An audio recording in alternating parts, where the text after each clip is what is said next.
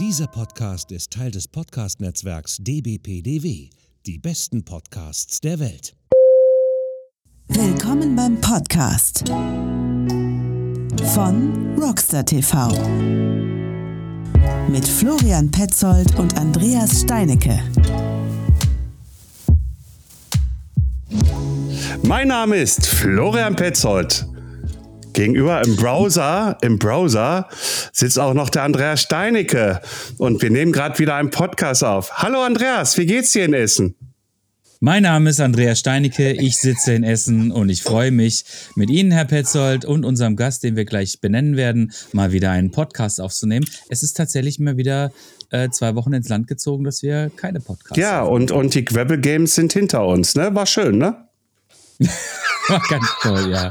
War super. War, super. War total super. Nee, auf jeden Fall, äh, äh, komm, jetzt springen wir rum zum, zum, zum, zum, zu unserem Gast. Der hat, Nein, Moment, wir müssen kurz erklären, warum wir jetzt so verächtlich gelacht haben. weil die Gravel Games haben, die haben wir noch vor unseren, vor unseren Augen stehen. Genau, die, Äh, haben wir, die haben wir noch vor uns. Die sind jetzt, die liegen ein paar Tage vor uns, während ihr das jetzt hört, liegen sie schon ein paar Tage hinter Hinter uns. uns. Es ist immer äh, Time Struggle. Das ist wieder hier. ähm, ich wusste, dass das Wort wieder kommen wird. Ja, es ist. Nee, das, das Wort Time Struggle habe ich, hab ich bis jetzt noch nicht genutzt. Doch, hast du schon mal. Ja. Meinst du wirklich in 100 Leute, Leute, Leute, Leute, sagt mal dem Andreas, wann das benutzt hat. Schreibt es in die Kommentare. So. Oh, jetzt sind wir so weit. Jetzt, Wir sind jetzt jetzt YouTuber. Hm, vielleicht werden wir es ja doch noch. Auf jeden Fall haben wir uns heute mal einen Gast eingeladen. Ähm, der sitzt irgendwie auch so, so, so wie manch coole andere auch so, glaube ich, oben im Norden des Landes. Ähm, und äh, der macht da auch irgendwas mit Fahrrädern.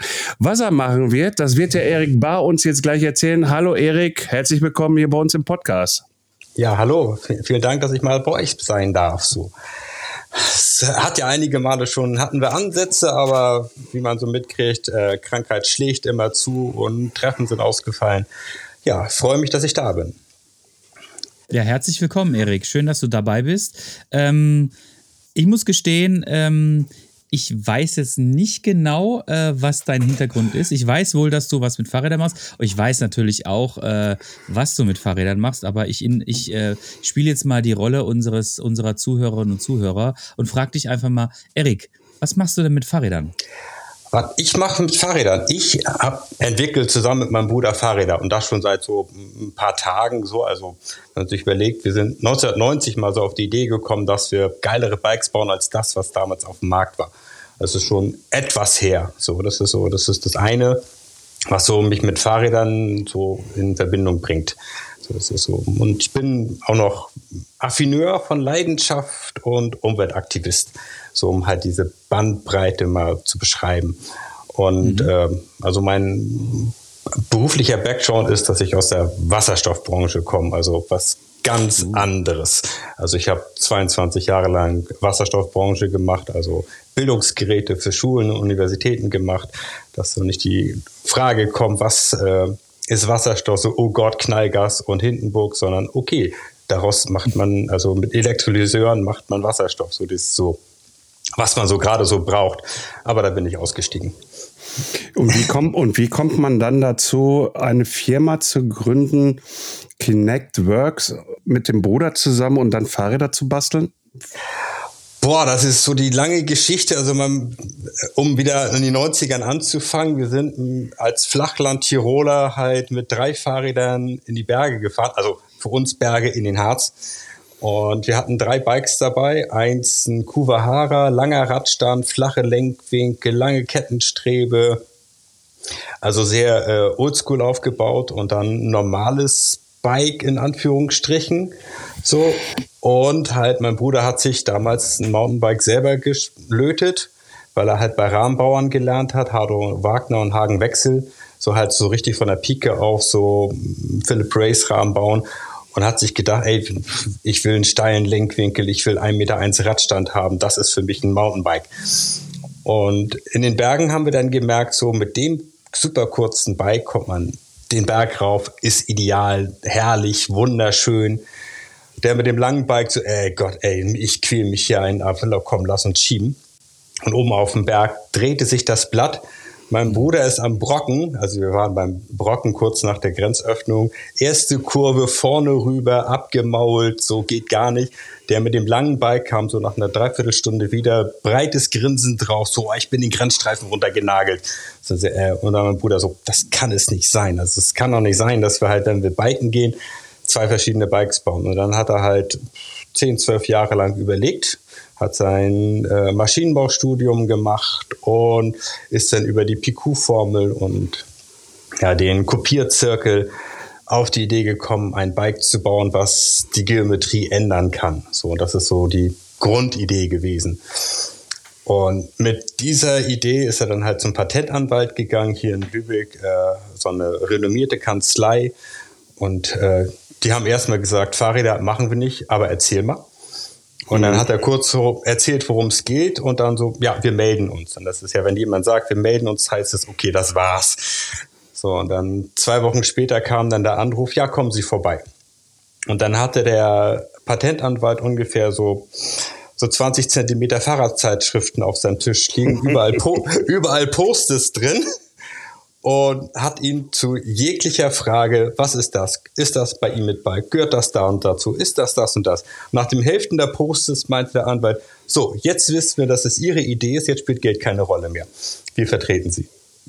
Und dann, und dann hat er zwei Jahre lang mit ihm zusammen geschrieben, hat den ersten Prototypen gebaut, ist damit dann halt äh, nach, in den Norden wieder zurückgekommen. Er hat da in Ahaus irgendwie in der Zeit gearbeitet und hatte dort auch Unterstützer.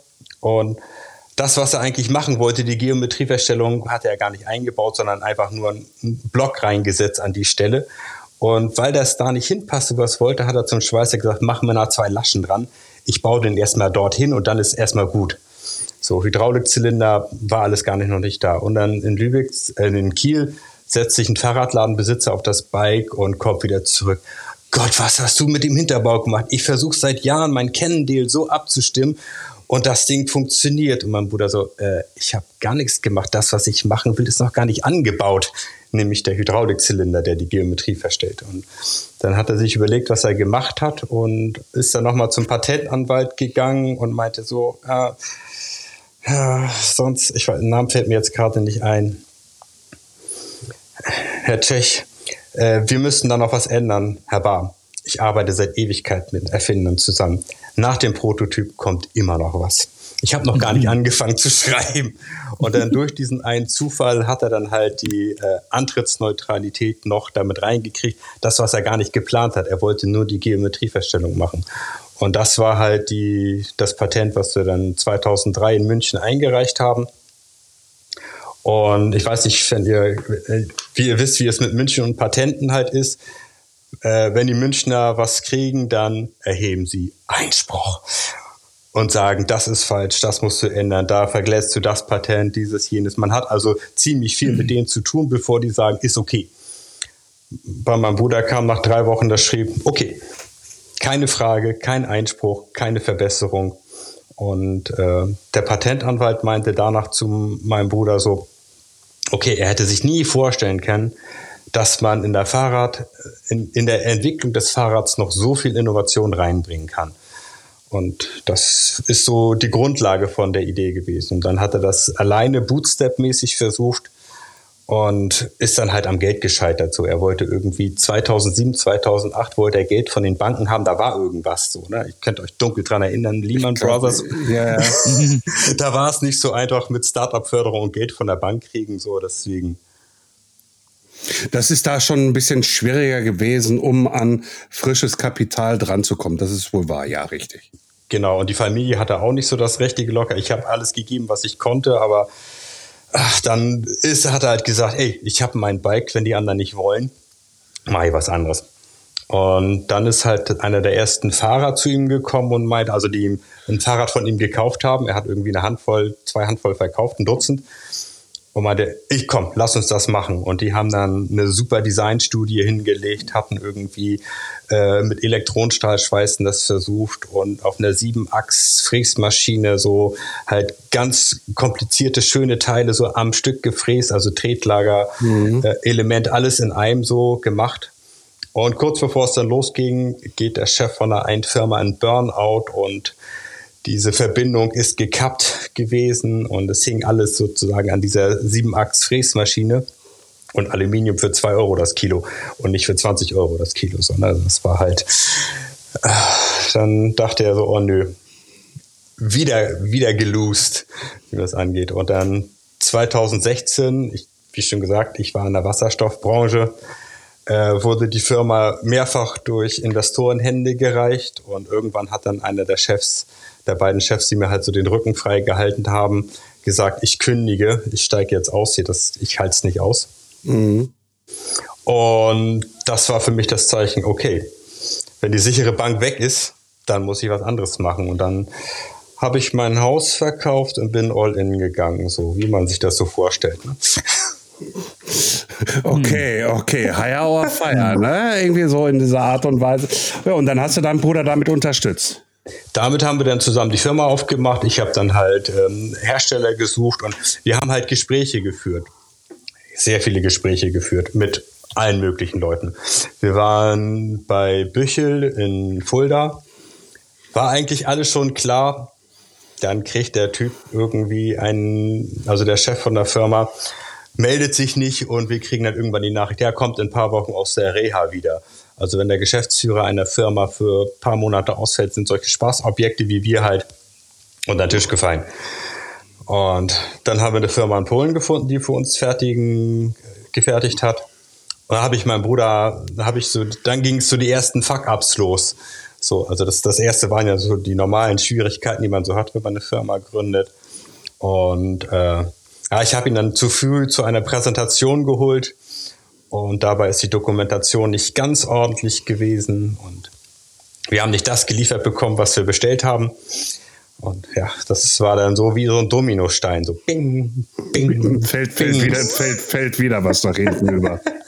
Genau, die Eurobike hat unsere Anmeldung verschlammt, in Anführungsstrichen. 2018 war das da. Wir sind dann halt, äh, rief dann an, so war das denn nun mit unserem Platz? Und diese, oh Gott, tut uns jetzt aber leid. Wir haben es gar nicht auf dem Zettel gehabt. So, wir können euch jetzt noch zwei Plätze anbieten. Und ich weiß nicht, die Eurobike Friedrichshafen, es gibt so die schöne Halle, wo die ganzen Hersteller sind, dann gibt's die Komponentenhalle und dann gibt's so den Kindertisch, so die Chinesenhalle, die Anbauhalle. Und in der hintersten Ecke von der Anbauhalle haben sie uns einen Platz gegeben.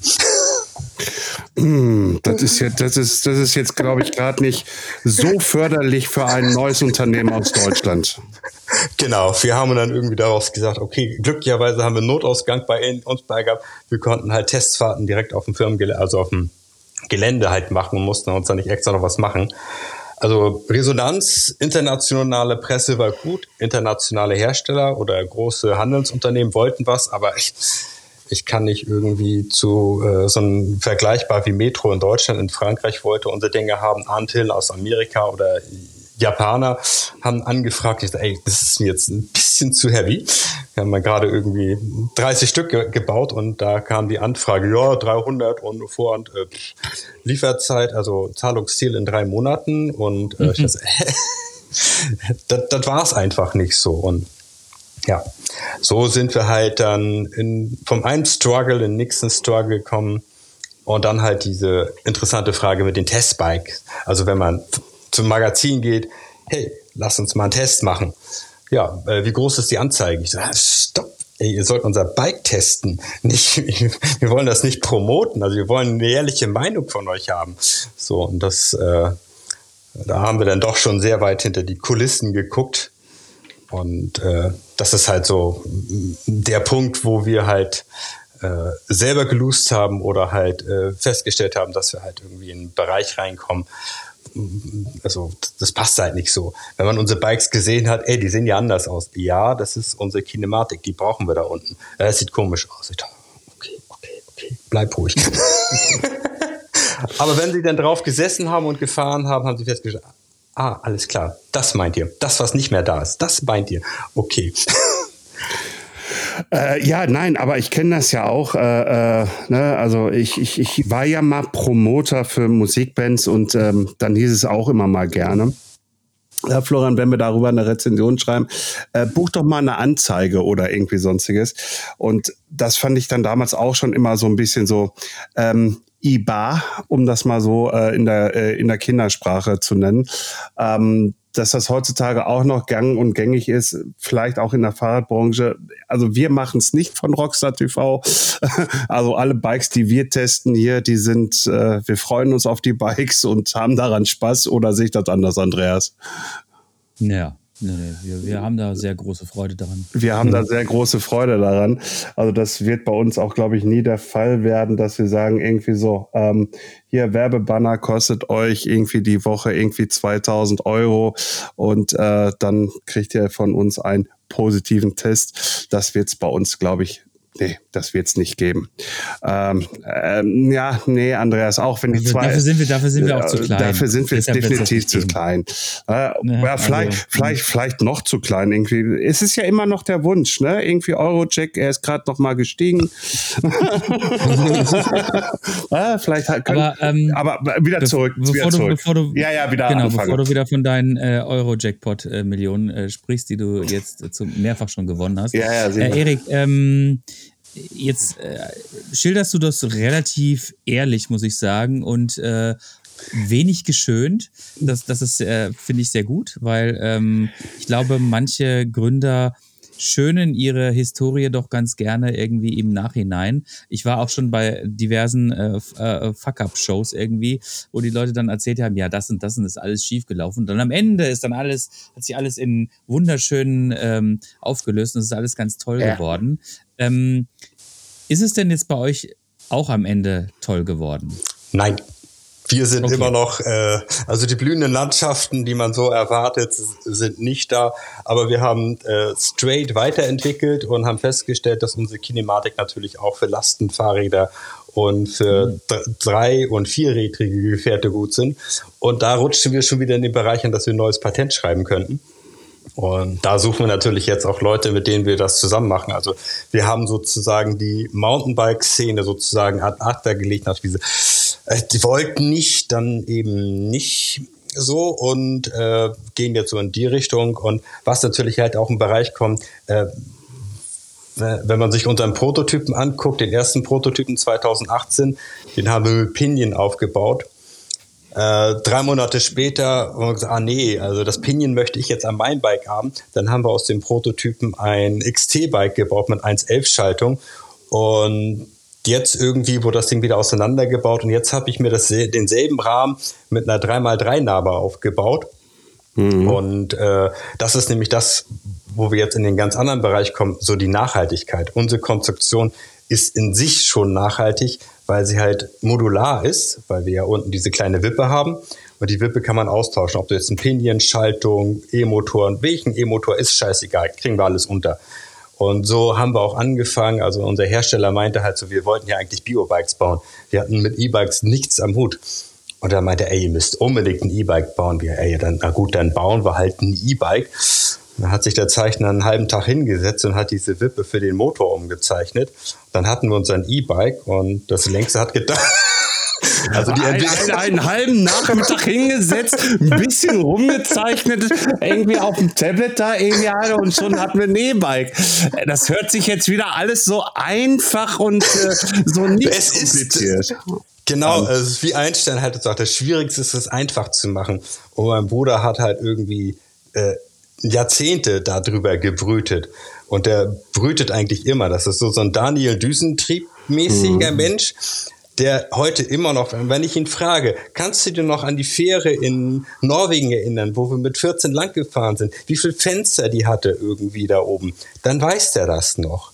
Und er kann Okay. aus dem Kopf äh, Sachen zeichnen. Wir haben Lego früher gehabt. Wir haben irgendwie mal einen Preis gewonnen bei Lego, weil wir halt irgendwie äh, Ende der 80er haben wir halt einen Lego-Kran gemacht, Auslage knapp dreieinhalb Meter, so ein Ausziehdings mit fünf, fünf Achsen, Sechszylinder V-Motor und äh, vorne beiden Achsen gesteuert. Also so eine Art Kran gibt's nicht.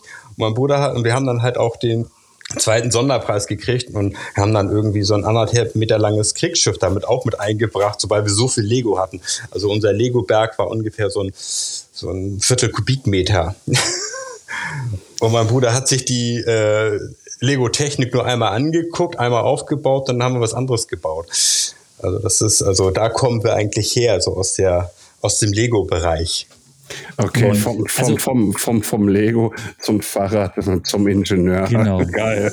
Also ihr seid, ihr seid, ihr seid lupenreine Tüftler. Ähm, mhm. das auf jeden Fall. Idealisten. Idealisten, das ist aber, solche Menschen braucht die Welt, ja. auf jeden Fall. Ähm, aber jetzt äh, lass mich nochmal ein bisschen kurz ähm, zurückgehen. Mm, du hast jetzt diesen, diesen, äh, diesen Patentteil deiner Geschichte äh, sehr in den Mittelpunkt gerückt. Und ähm, ich habe das auch bei euch auf der, auf der Webseite entdeckt.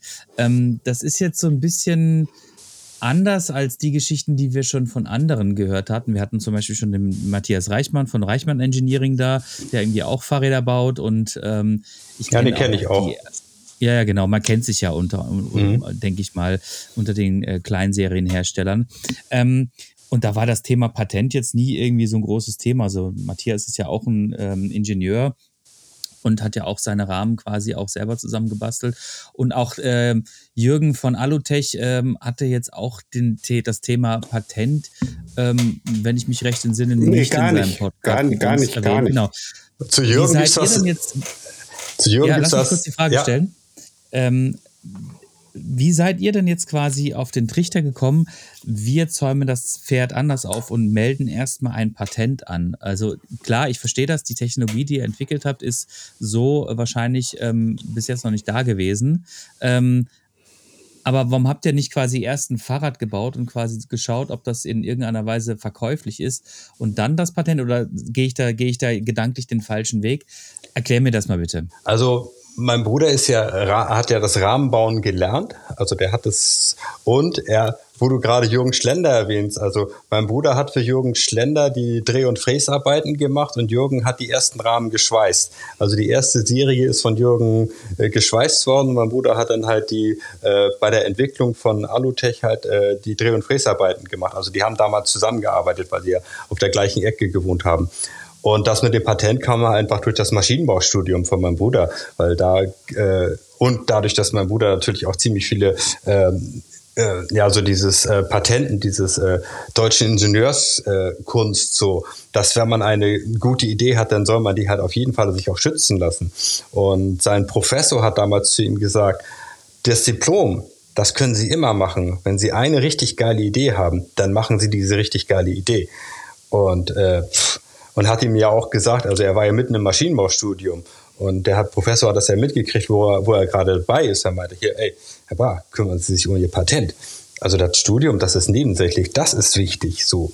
Und wenn Sie ein ordentliches Patent abgegeben haben und das in München durchgekriegt haben, dann kriegen Sie von mir äh, den, die, das Diplom sozusagen als Beigabe. Das hat zwar nie geklappt, aber äh, das ist das war halt, also da hat der Professor zu meinem Bruder gesagt, machen Sie das Patent.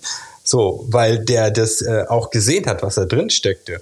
Und äh, es ist ja auch so, der Anwalt brauchte drei Monate, um es zu verstehen.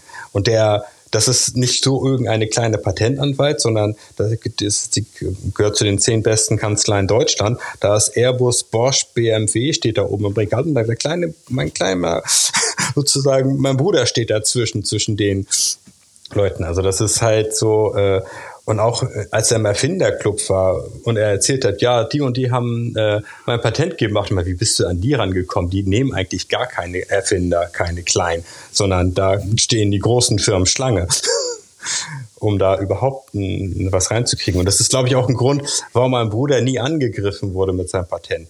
Weil es war ja auch so, dass halt andere Firmen, wir sind ja auch aufgefallen auf den Messen. Also als er 2006 auf der Eurobike war, sind die ganzen großen Firmen, die Chinesen, alle an seinem kleinen Stand gewesen. Also er, er hatte nur das Fahrrad und eine Aluminiumtafel, wo drauf steht. Und die großen Firmen haben die auf den Schulter gekauft. Hast du super gemacht. Wir verkaufen unseren Scheiß weiter. So, und das ist halt so die, das war die Kernaussage. Und ich glaube, die meisten Firmen äh, gucken immer so, sind die sind ah, gibt's die noch? Ja, alles klar. Also wir erwarten eigentlich schon, haben eigentlich die ganze Zeit darauf gewartet, jetzt ist der Patentschutz ausgelaufen, dass unser Bike jetzt irgendwie kopiert wird. Aber dadurch, dass wir halt in Anführungsstrichen schon so bekannt sind, dass wenn irgendjemand mit so einer Kinematik-Dex um die Ecke kommt, ja, das ist von denen. Ne? Hm, ja, ich weiß. Also PR-mäßig geht das gar nicht, uns einfach jetzt so zu kopieren.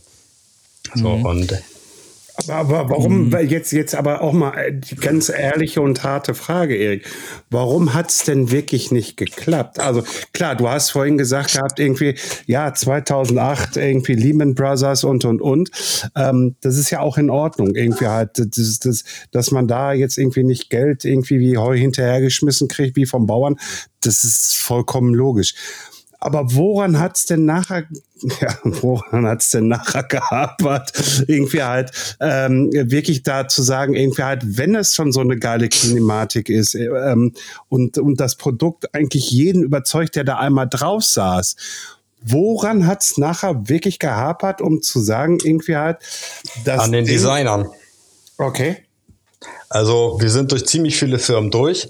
Also, die Ingenieure haben wir immer gekriegt und äh, manchmal auch den Geschäftsführer. Aber die Designer und Marketingleute in den Firmen, die haben gesagt, das Ding sieht anders aus, das kriegen wir nicht verkauft. Hm. Scheißegal, ob es gut ist. Hm. Und äh, es ist ja auch so, wenn man sich überlegt, das, was wir ja gemacht haben, wir haben keinen Pedalrückschlag. Das bedeutet, ich weiß nicht, das war früher völlig egal. Aber jetzt mit den Elektromotoren, ich, jeder äh, E-Ingenieur wird, wird einem sagen, Elektromotoren mögen es nicht, wenn an ihm gezogen wird. Und äh, das passiert, wenn halt bei den normalen Kinematiken sozusagen bergauf über ein Hindernis gefahren wird. Dann wird einmal kurz an der Kette gezogen. Und Brose hat das äh, schmerzhaft gelernt. Die Riemen sind gerissen. Die haben da sonst was versucht, aber das lag daran, dass sie es halt nicht geglaubt haben, dass die Kinematik denen die Motoren kaputt gemacht haben. Und nicht, dass der Motor schlecht war. So, und das ist, es gibt diesen einen Lastfall, der ist sehr ungünstig. Und das ist bergauf unter Volllast über Hindernisse.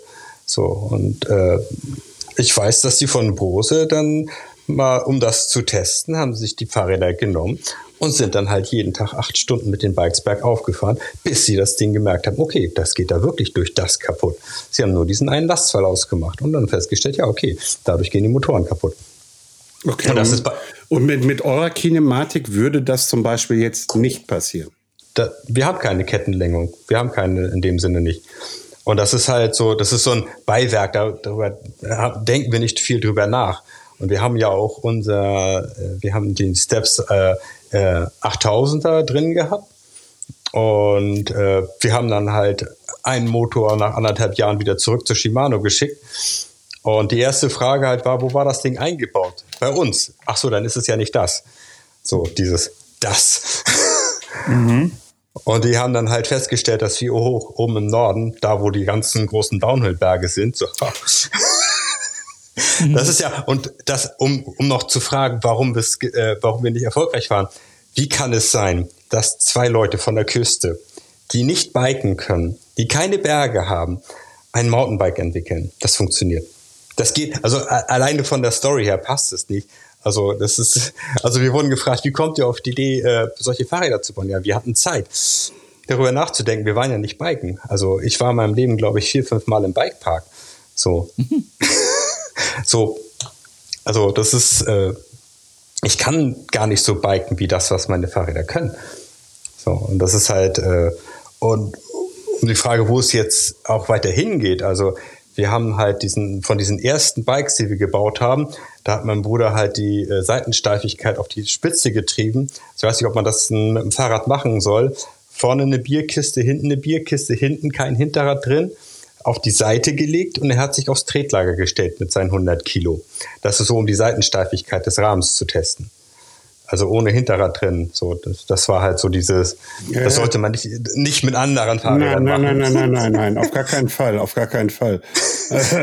und, und das war halt so der Seiten, die, ob die Seitensteifigkeit in Ordnung ist. Und jetzt haben wir bei den Dingern halt den CYC-Motor aus ähm, Hongkong eingebaut.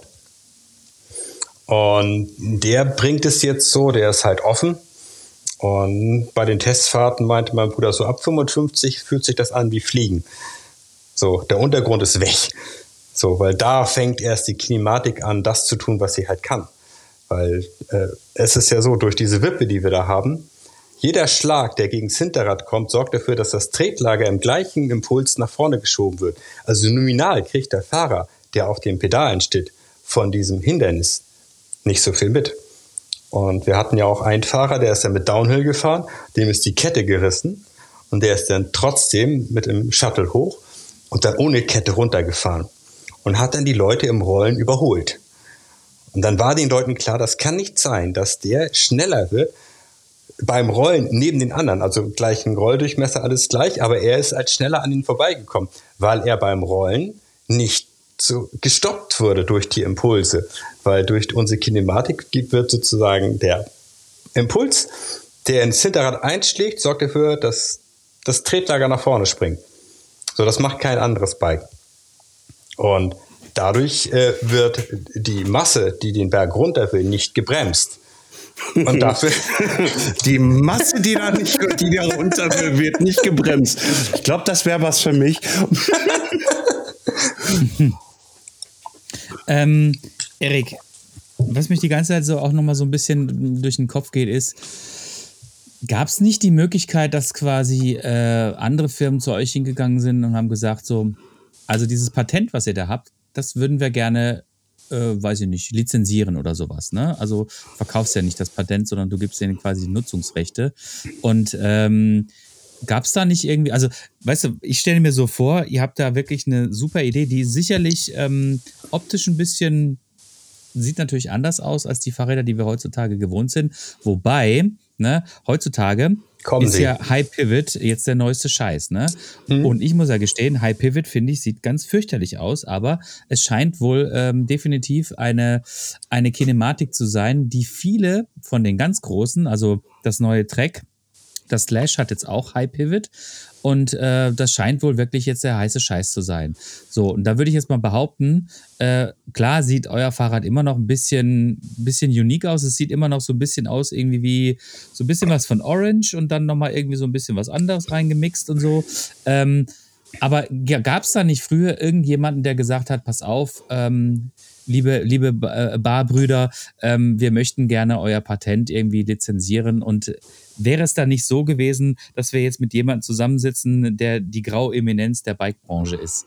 Theoretisch sein, ja, praktisch. Ne, genau, weil er einfach sein, sein, ähm, sein Patent verscherbelt hat und jetzt einfach äh, auf Myriaden sitzt. Myriaden nee. sitzt. nee, also äh, ich weiß nicht, ob dir Büchel was sagt.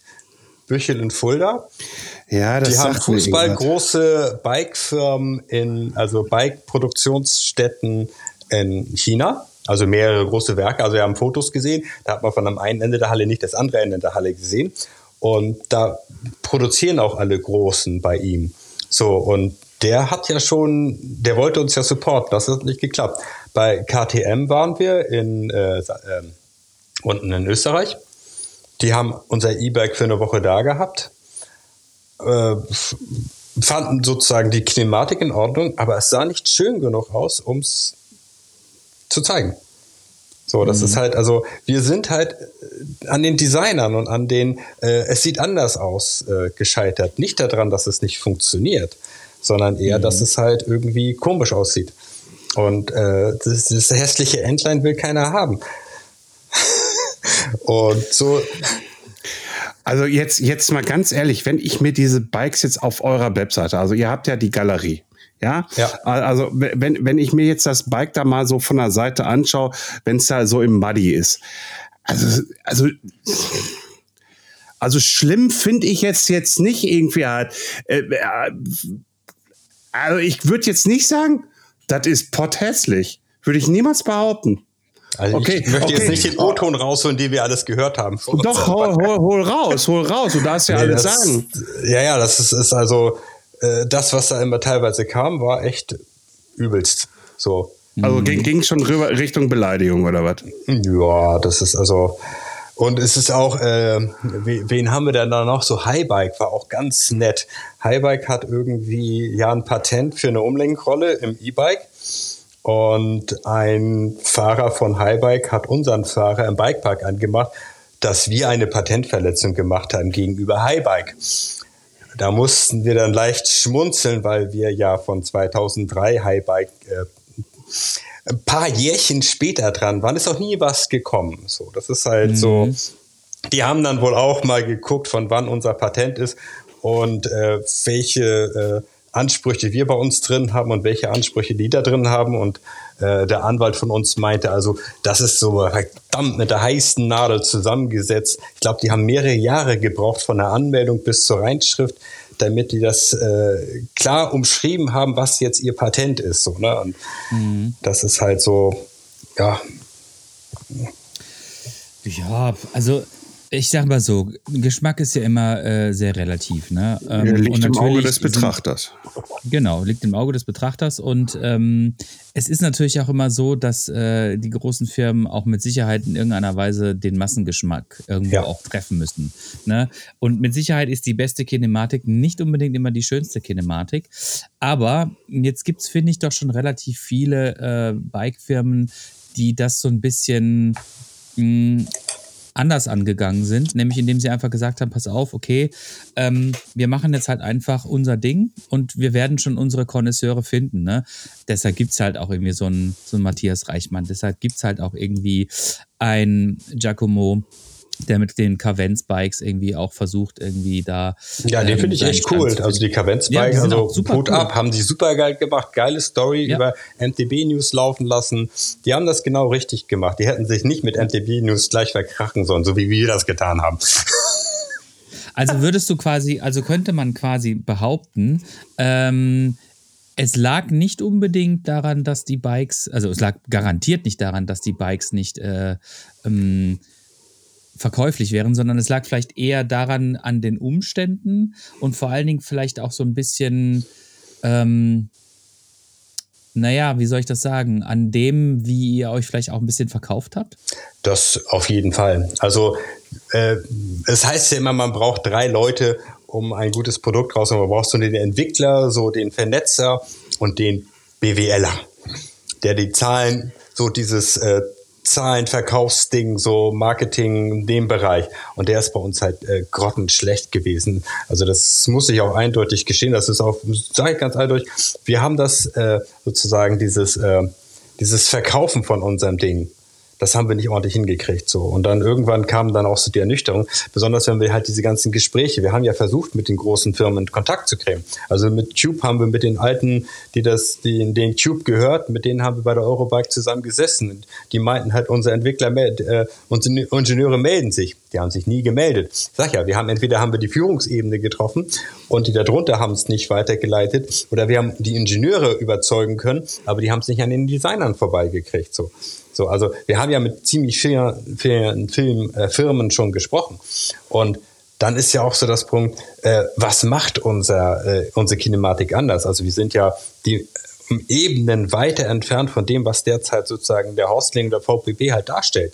Also die haben ja beide mhm. irgendwie so eine gewissen Schwierigkeiten und äh, Impulskorrektur, was ich halt meinte hat keiner von den beiden. So äh, dasselbe gilt beim Bremsen. Ich wurde bei einer Testfahrt mal gefragt, ob ich mit angezogenen Bremsen aus einem Drop landen darf. Denkst du, wieso darf man dich mit angezogenen Bremsen in einen Drop landen? So, das, das geht doch. Wieso nicht? Das ist doch kein Problem. Warum, warum sollte die Kinematik damit Problem haben? Ob man mit einer angezogenen Hinterradbremse in einen, in einen Drop landen darf, so bei Vollspeed. So, das ist, ich, ich habe die Frage nicht verstanden. So. So, das, ja, das, weil, weil eure, eure Bikes das halt können. Genau, das, deswegen habe ich die Frage nicht verstanden. So, das ist so, mhm. äh, da brauche ich nicht drüber nachdenken. So. Und wir haben halt auch äh, Motorradentwickler, wir haben so Professor in Schweden, der meinte einfach so, pff, eigentlich hasst er Fahrräder. Und er ist mit unserem Bike mit einer Kaffeetasse in der Hand über sein Gelände gefahren und meinte, ja, das ist es. Also mhm das ist, das ist eine Kinematik, die lasse ich mir gefallen. Sonst äh, wird sich niemals auf ein Fahrrad setzen. Das ist, das ist ein Motorradentwickler. Ich weiß nicht, ob er, der hat das Skatebike mitgebaut. Mhm. Das ist halt so. Sagt mir jetzt nichts, muss ich gestehen. Ja, das ist so ein Design-E-Bike, äh, kostet halt mhm. ziemlich viel Geld, kommt aus Schweden, sieht super geil aus. Und äh, Cake von das Kalk. Ja, es ist halt so, und von der Seite gibt es halt so einige, die halt äh, aus der Entwickler und Szene, die halt unser Bike sich angeguckt haben, so auch wie Andreas Papenfuß, auch so ein äh, Entwickler aus Weimar. Der hat das, der hat irgendwie, ich glaube, zehn Sekunden gebraucht, um die Kinematik zu verstehen. Also der war verdammt schnell. also das ist so, Also da gibt es so einige, so die das auch so verstehen, was sie meinen. So. Und, mhm. und, und vorhin hattest du ja, ich, ich, ich gehe jetzt schon mal in eine andere Richtung. Vorhin hattest du schon was angedeutet gehabt. Äh, die Kinematik könnt ihr aber auch adaptieren und für andere Sachen einsetzen, ne? Ja. Also was, was, was ist denn dann jetzt, äh, weil du sagtest ja auch vorhin, irgendwie Fahrradbranche, irgendwie Mountainbike-Branche ist jetzt eigentlich so gesehen ad acta gelegt. Äh, äh, ähm, was ist denn die Zukunft dann? die Zukunft ist die Kinematik, also für größere E-Bikes in dem Sinne. Also nicht, okay. wo, wo es nicht mit 25 aufhört. Und äh, wo es in den, also in dem, dem Bereich hatte mein Bruder gar, damals gar nicht gesehen. So halt die Motorradfahrer, die dann leise und ein leichtes Ding haben wollen, weil dieses E-Bike, was wir jetzt aufgebaut haben, wiegt, glaube ich, 35 Kilo. Und äh, mein Bruder hat bei 55 nur aufgehört, weil er sich nicht mehr zugetraut hat. Ja.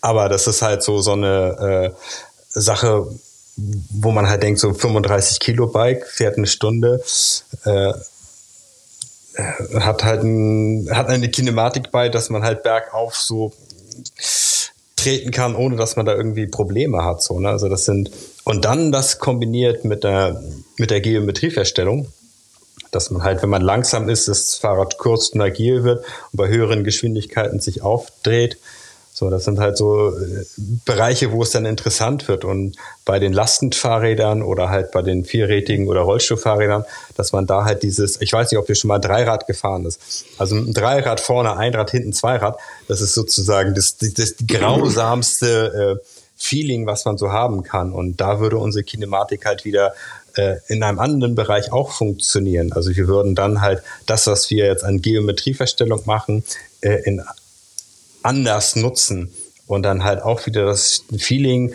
was man auf einem normalen Fahrrad hat, auf dem Dreier zu machen. Das, was die Glam-Leute auch versucht haben. Glam-Leute sind, waren zu 95 Prozent gut. Die letzten 5 Prozent haben den aber auch bis in die User Experience genommen. So, das mhm. ist, so, das ist halt so. Und das ist, äh, da steckt sozusagen gerade sehr viel noch drin. Und ich kann das jetzt nicht so weit ausführen, weil wir da noch ein Patent schreiben wollen.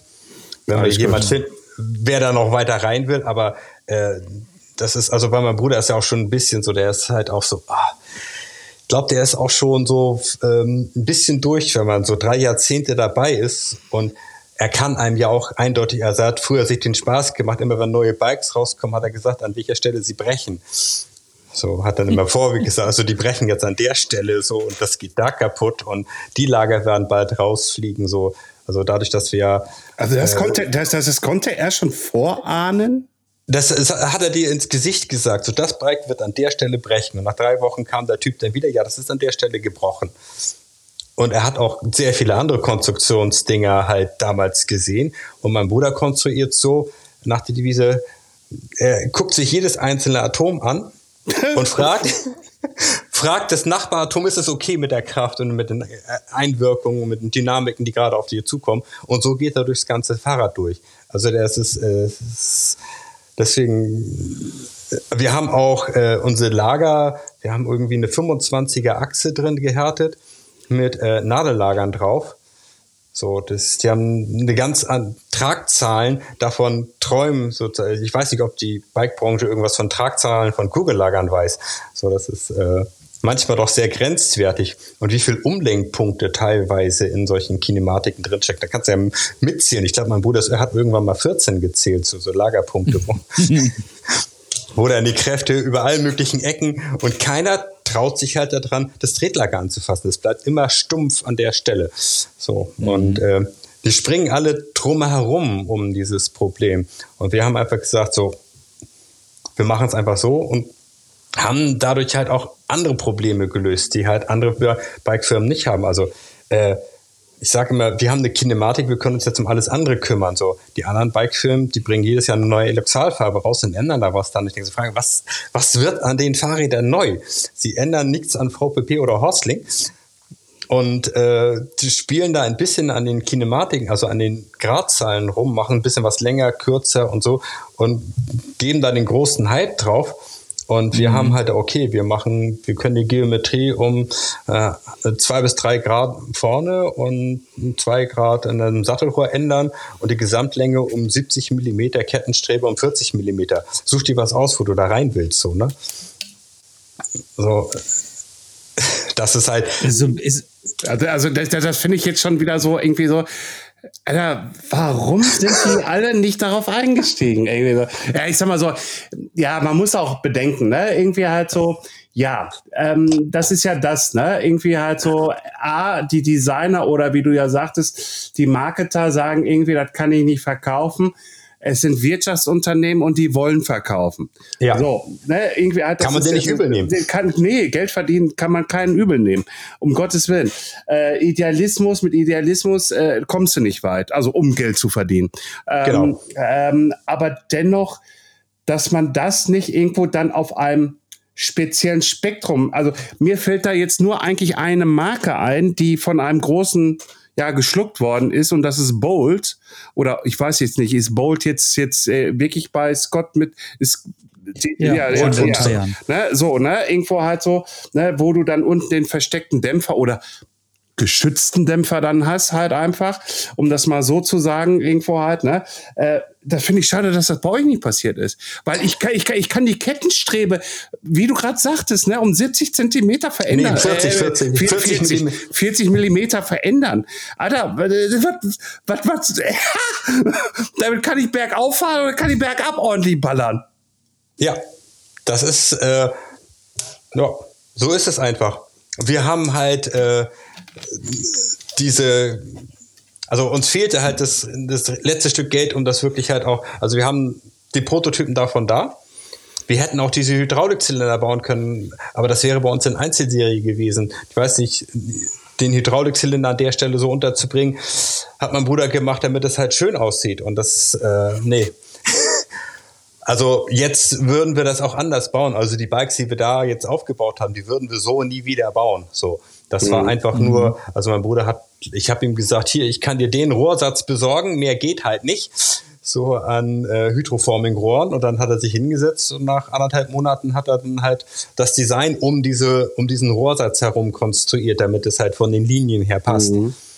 So und äh, da das ist halt so, so ein, seine Passion, das einfach so zu machen. So. Und äh, warum das nicht geklappt hat, wer weiß. Wir sind einfach, äh, ich würde sagen, das ist 50-50. Eine Hälfte haben wir verbockt, die andere Hälfte haben die verbockt, so, die uns nicht wollten. So. Und da nehme ich auch kein Blatt vom Mund. Was soll ich denn noch zu sagen? Also es ist ja nicht so, dass wir die Perfekten in der Hinsicht waren. Wir waren auch teilweise zu perfektionistisch. Also ich hätte ja auch die zehn Bikes nach äh, Japan schicken können, äh, zehn Rahmen. Aber ich, da war auch so das Ding, äh, das, was ist, wenn da was passiert? Dann ist unser Ruf kaputt. Wir waren dann also teilweise auch zu perfektionistisch dran und haben auch Sachen dann nicht getan, weil wir gedacht haben, okay, das ist, das Risiko ist zu groß. Und äh, große Produktion vorzubereiten, pff, wollen wir uns abhängig machen von China? Also die haben uns einige gesagt, ja, ihr könnt nach Taiwan gehen, baut 200 Stück dort unten. Aber habt da einen Fehler drin, du musst dreimal nach Taiwan fliegen. Hab ich Bock, dreimal nach Taiwan zu fliegen? Nee. Also das, das dann kommen wir wieder an den Anfangspunkt, äh, Umweltaktivist. Ich bin halt in meinem Leben, glaube ich, nicht mehr als zehnmal geflogen. Und äh, davon dreimal für die Firma, um halt im, während der Arbeit, also ich habe von Montag bis Freitag gearbeitet und am Wochenende bin ich dann Freitagnachmittag im Flieger, um zu den Produzenten geflogen, um am Montagmorgen wieder arbeiten gehen zu können, weil ich habe das neben meiner Arbeit gemacht. So, das habe ich dann auch zwei, dreimal gemacht und gesagt, ey, das ist Irrsinn. So, um damals die Fehler zu retten, damals in der Firma. Also und äh, da muss man halt sagen, okay, wir haben es ein bisschen verbockt und die anderen haben es einfach nicht gesehen. Und äh, von dem Magazin muss nicht, war das echt so, dass äh, äh, also auch ein Bericht über uns so. Also äh, einmal gibt es einen bei MTB News so, der war geil, nur danach haben wir uns mit denen verscherzt so. Und äh, unter diesem Bericht von MTB News gab es, glaube ich, ich weiß nicht, über 40, Sa- über 40 Seiten äh, äh, ein Shitstorm hin und her. Ach ja, weißt du, weißt du, äh, das ist da da da da da würde ich äh, äh, kein Pfifferling drauf geben. Äh, ähm, A ähm, äh, lesen Sie ja nur diesen Bericht. den der Redakteur da gemacht hat, äh, haben selber noch nie auf so einem Fahrrad wahrscheinlich draufgesessen äh, und äh, meinen dann schon ihre Meinung kundzutun, obwohl sie davon von Tuten und Blasen keine Ahnung haben, um das mal so wortwörtlich zu sagen. Äh, ich kenne es auch äh, durch eine andere Firma, wo ich tätig war, da war es halt das Tourforum, aber das ist eine andere Geschichte. Also, also so, so da bin ich eher der Freund, don't feed the troll. Ne? Also unterstütze ja. nicht nur, äh, dass du da nochmal versuchst, irgendwelche Argumente reinzuknallen, sondern lasse labern und dann ist gut und guck nicht rauf. Hm. Ah, hat mein Bruder die erste Zeit nicht gemacht. Der ist noch voll gegen an. Und er ist ja, ja auch. mein Bruder ist ja auch so eine rhetorische Nahkampfwaffe in der Hinsicht. Also. rhetorische Nahkampfwaffe. Die, mein Bruder in der Polizeikontrolle, danach ist der Polizist so klein mit Hut. Sehr geil, sehr geil. Oh Gott, ich glaube, ich glaube, das möchte ich aber dennoch nicht erleben. Polizeikontrollen mm, mm, muss nicht sein, muss nicht sein. Sag mal, sag mal, aber Erik, du hast vorhin gesagt gehabt, irgendwie halt so, ich war vielleicht viermal, fünfmal im Bikepark. Wie kommt es dann zu dieser Konstellation auch? Also ich sag mal so, irgendwie halt so, klar, irgendwie als Kleinkind bist du wahrscheinlich öfters Fahrrad gefahren. Ja, wir haben die, damals die GTs gekriegt. Also äh, wir waren die ersten, die in Lübeck halt die GTs äh, gekauft haben. Das war 86, 87. Mhm. Und wir sind dann halt jeden Monat mit einem neuen Freund zu dem Fahrradladen gegangen. Hier, einen neuen Jünger, einen neuen Jünger. Und sind dann halt mit den Bikes bei uns durch die Gegend geheizt. Und äh, mein Bruder hat in allen Bikeläden von Lübeck gearbeitet und hat halt Rahmenbauer dann halt auch gelernt, um das halt also er hat, so wie man das früher von der Meister kennt, man geht dorthin und übt, macht das so. Also er hat keinen Ausbildungsschein, sondern er ist halt gelernter Dreher und Fräser und hat seine Ausbildung halt irgendwie äh, mit Auszeichnung früher gemacht und hat, glaube ich, nur, ich glaube, der hat drei Teile äh, normal in der Lehrwerkstatt gemacht und danach hat der Meister gesagt, hier, mach deine Sachen alleine. Äh, du kannst machen, was du willst. Mhm. Und dann hat er, hat er sich eigene Plattenspieler gebaut und hat Lautsprecher gebaut und ist dann über die, ist dann über die Berechnung der Lautsprecher an die Mathematik reingekommen, weil er wusste, ah, das sind logarithmische Funktionen, ah, das ist die Grenzwerte. Und er ist dann halt über praktische Beispiele hat er die, wurde ihm die Mathematik sozusagen offengelegt. Er, er kennt auch die ganzen mathematischen Formeln, Taylor und was weiß ich. Also der äh, weiß von der Mathematik auch richtig viel Bescheid. So. Und der kann einem auch sagen, was, warum die anderen äh, in ihrer Kinematik daneben liegen. Er kann das dann ja auch berechnen. Hier, da ist euer Problem. Das sieht man doch. Und äh, das ist, das, sehen halt nicht viele so. Ne? Also, äh, also ich denke mal so, es gibt die Verschwörung der Mathematiklehrer, die den Schülern nicht gerne beibringen, was Mathematik ist, weil wer mit Mathematik gut klarkommt, der ist nicht gut regierbar. Ja, ja, ja, ja, sicher, sicher, sicher, sicher, sicher. Ja, Mathe war für mich auch immer ein äh, naja, egal. Äh, äh, ja, bist auch auf der Verschwörung hängen geblieben. Ja, so, ne? ja, ja, es war immer so, jetzt, jetzt ist gleich Mathestunde ah, ich gehe mal eben kurz zu McDonalds. genau. oh ja, ja, ja, ja, ja. Ich hatte bei mir auch Mathematik, äh, mein Spektrum reichte von 1 bis 6 und das hintereinander. Also ich war auf der Realschule und bin dann wegen Mathe 5 äh, darunter geschickt worden, kam auf die Hauptschule und habe dann Mathe 1 gehabt bis zum Ende und habe immer beide Arbeiten geschrieben. Habe ich meinen Realschulabschluss nachgemacht und hatte dann ja, gut. Und dann meinte der Sportlehrer, du kannst schnell laufen, mach doch noch Fachgymnasium. Ich weiß ja sonst nicht, was ich tue. Na gut, mach ich noch Fachgymnasium hinten dran. Also ich habe ja auch bei mir alles so durchgemacht, was man so halt machen kann. Mhm. Und habe dann auch äh, in äh, Fachgymnasium halt so Physik 14 Punkte gehabt. So, das, das, das geht nicht, wenn man eigentlich Mathe nicht können sollte, laut den ersten mhm. Aussagen. Ähm, ähm, ganz ehrlich, äh, Chemie und Physik war ich immer, immer besser wie als in Mathe. Ich weiß nicht warum. Ich weil es weiß, praktisch war. Ja, weil es praktisch ist. Ne? Ja, ne? irgendwie halt so, irgendwie halt Mathematik, diese trockene Scheiße da, irgendwie halt, da kannst du mich mit jagen. Ne? Irgendwie aber Physik und Chemie, irgendwie halt, das ist, das ist was Belebendes. Irgendwie halt, du hm. siehst was, du erlebst was mit dabei. Ne? Du kannst, du kannst das sehen, was da funktioniert und was genau. nicht Und das hat mein Bruder halt in der Mathematik kennengelernt durch das Lautsprecherbauen, weil er sich seine eigenen Weichen berechnet hat. Und da ist er dann halt in die Schule gekommen und hat er dieselbe Funktion, die er halt äh, bei dem Menschen, wo er die äh, Boxen gebaut hat, der hat ihm das gedacht, du musst und das und das und das so rechnen. Und am nächsten Tag ist er in der Schule, ah, okay, das habe ich doch gestern erst gelernt und habe es verstanden. Und darum geht's hier, alles klar. Und da ist bei ihm der Groschen gefallen und die Mathematik hat sich geöffnet wie ein Buch. Also, man könnte sagen, in einer Paralleldimension hätte dein Bruder wahrscheinlich den Warp-Antrieb erfunden. Ja. Ja, Und, äh, ja der liegt noch in der, der Schublade, das wollen wir jetzt nicht rauslassen. Wir sind ja auch so, wir sind ja auch so, äh, äh, wir haben halt auch, was äh, Entwicklung angeht, also mein Bruder hat nicht alles rausgehauen, was er weiß, weil das ist, äh, es könnte ja auch militärisch genutzt werden. So, ne? Also stell dir mal unser Bike vor mit einem Einradanhänger, mit einem Soldaten drauf, der still und leise mit 60, 70 Klamotten, ohne dass man was hört, ohne dass sich hier ums Gelände kümmern muss, von A nach B kommt. Also, Rein, ich jetzt nicht- re- rein theoretischerweise. rein, rein theoretischerweise. Und äh, ja, das ist äh, deswegen, also man kann nur die Entwicklung halt rausgeben, wo man auch hintersteht. So, ne? Also Ja, natürlich. Das ist es ja letztendlich auch, was zählt. Ne? Ähm, und das habt ihr ja quasi jetzt auch mehr oder minder schon seit äh, 30 Jahren verfolgt ihr ja dieses Ziel. Ihr steht hinter eurem Produkt und ähm, so, zum Produkt, zum Produkt. Wenn ich jetzt äh, besonders, nach, wenn ich diesen Podcast jetzt gehört habe und jetzt sage, ich möchte mal gerne ein Bike von euch fahren. schicken wir es dir zu. Habt ihr denn noch, habt ihr noch äh, äh, Rahmen? Wir haben noch ein paar Rahmen da und ein E-Bike, das hole ich in zwei Wochen aus Bayern wieder ab. Das fährt er gerade durch die Gegend bei einem Consulter, der halt äh, meine Geschichte in einem äh, Zufallsforum gehört hat und wir danach sofort in ein Gespräch gekommen sind.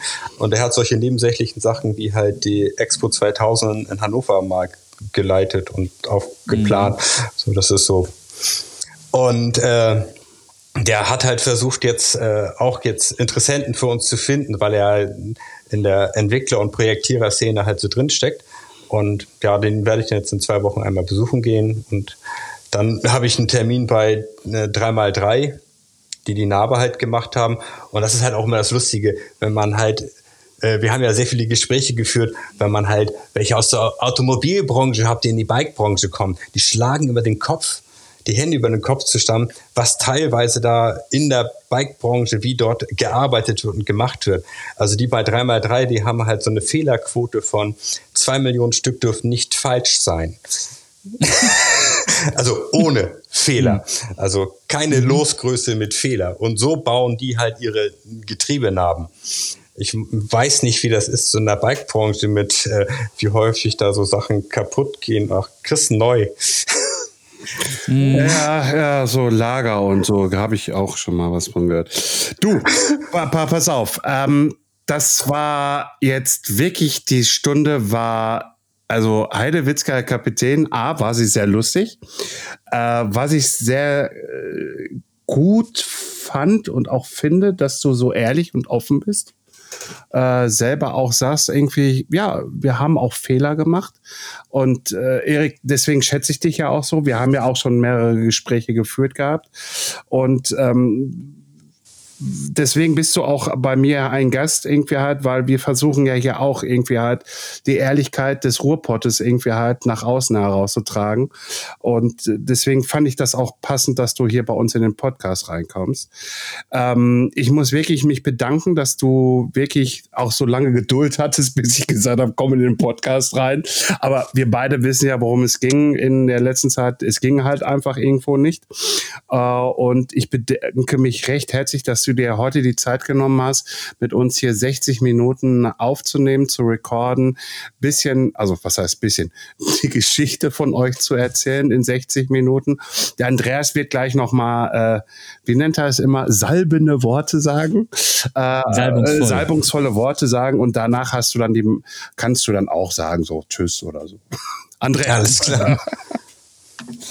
Ja, Erik, äh, vielen herzlichen Dank, äh, dass du bei uns gewesen bist. Ich muss sagen, ähm, das war wirklich eine sehr kurzweilige Stunde. Ähm, ich habe viel äh, erfahren, was ihr, was ihr gemacht habt. Ich habe den Eindruck, dass ihr wirklich wahrhaftige ähm, Tausendsassers seid in der Entwicklung von Bikes. Und ich wünsche euch auf jeden Fall, dass ihr in Zukunft mit eurem Produkt, in welche Richtung es auch gehen mag, endlich den wohlverdienten Erfolg einfahren könnt, den ihr euch jetzt quasi in den letzten äh, Jahrzehnten aufgebaut habt, weil das ist schon eine ziemlich, das ist schon eine ziemlich äh, interessante Geschichte, die du uns erzählt hast und da muss ich dem Florian recht geben. Danke für deine Ehrlichkeit, das fand ich super, weil das ist so mal wirklich äh, ungeschönt, wie es ist und das finde ich immer super, ja. weil das ist auch spannend für uns als äh, diejenigen, die mit dir das Gespräch führen, als auch für unsere Leute da draußen, die die Podcasts hören. Und ähm, ja, wie gesagt, vielen herzlichen Dank, dass du da gewesen bist. Wir wünschen äh, dir und deinem Bruder äh, ganz viel Erfolg. Das, ich bin, ich bin hundertprozentig davon überzeugt, dass ähm, harte Arbeit äh, und gute Produkte sich irgendwann auch auszahlen werden. Und äh, wir gehen davon aus, dass wir irgendwann, wenn wir ein Recap in zehn Jahren machen, äh, dich dann, weiß ich nicht, keine Ahnung, ähm, von deinem Schloss aus äh, irgendwie ähm, reinholen, wo du dann wie Dagobert Duck in deinem Geldspeicher sitzt. Oder ich weiß es nicht, keine Ahnung. Mhm. Ist auch egal. Ähm, Geld ist nicht alles, aber ich finde das, was ihr macht, wirklich toll und äh, ähm, das ist eine, eine super Geschichte. Vielen herzlichen Dank dafür. Ja, vielen Dank. Ich muss dazu sagen, wir hatten ja irgendwie vor ein paar Monaten schon den Dings und danach ging es bei mir mit Chemo los und ich bin ja auch froh, dass ich jetzt wieder hier sitzen kann. So, das ist halt den mhm. Part, den man einfach irgendwie so denkt, wie du eben sagst, zehn Jahre vor einem halben Jahr war zehn Jahre, oh Gott, komme ich da überhaupt noch hin? So, ne? Also das ist halt so, es ist schön, dass ich hier war. Also das hat echt mal Laune gemacht, das mal alles irgendwie so mal am Stück zu erzählen. Und ich war eigentlich versucht, euch ein Bike vorbeizuschicken, aber das war jetzt logistisch ein bisschen schwer, aber das kommt noch. Cool. cool. danke. Das nehmen wir natürlich gerne an und bedanken uns und einen schönen Tag. Tschüss. Alles klar. Ciao. Tschüss, Erik. Schatz, ich bin neu verliebt. Was? Da drüben. Das ist er. Aber das ist ein Auto. Ja, eben. Mit ihm habe ich alles richtig gemacht. Wunschauto einfach kaufen, verkaufen oder leasen. Bei Autoscout24. Alles richtig gemacht. Wie baut man eine harmonische Beziehung zu seinem Hund auf? Puh, gar nicht so leicht. Und deshalb frage ich nach, wie es anderen Hundeeltern gelingt, beziehungsweise wie die daran arbeiten. Bei Iswas Dog reden wir dann drüber. Alle 14 Tage neu mit mir, Malte Asmus und unserer Expertin für eine harmonische Mensch-Hund-Beziehung, Melanie Lippisch. Iswas Dog mit Malte Asmus. Überall, wo es Podcasts gibt.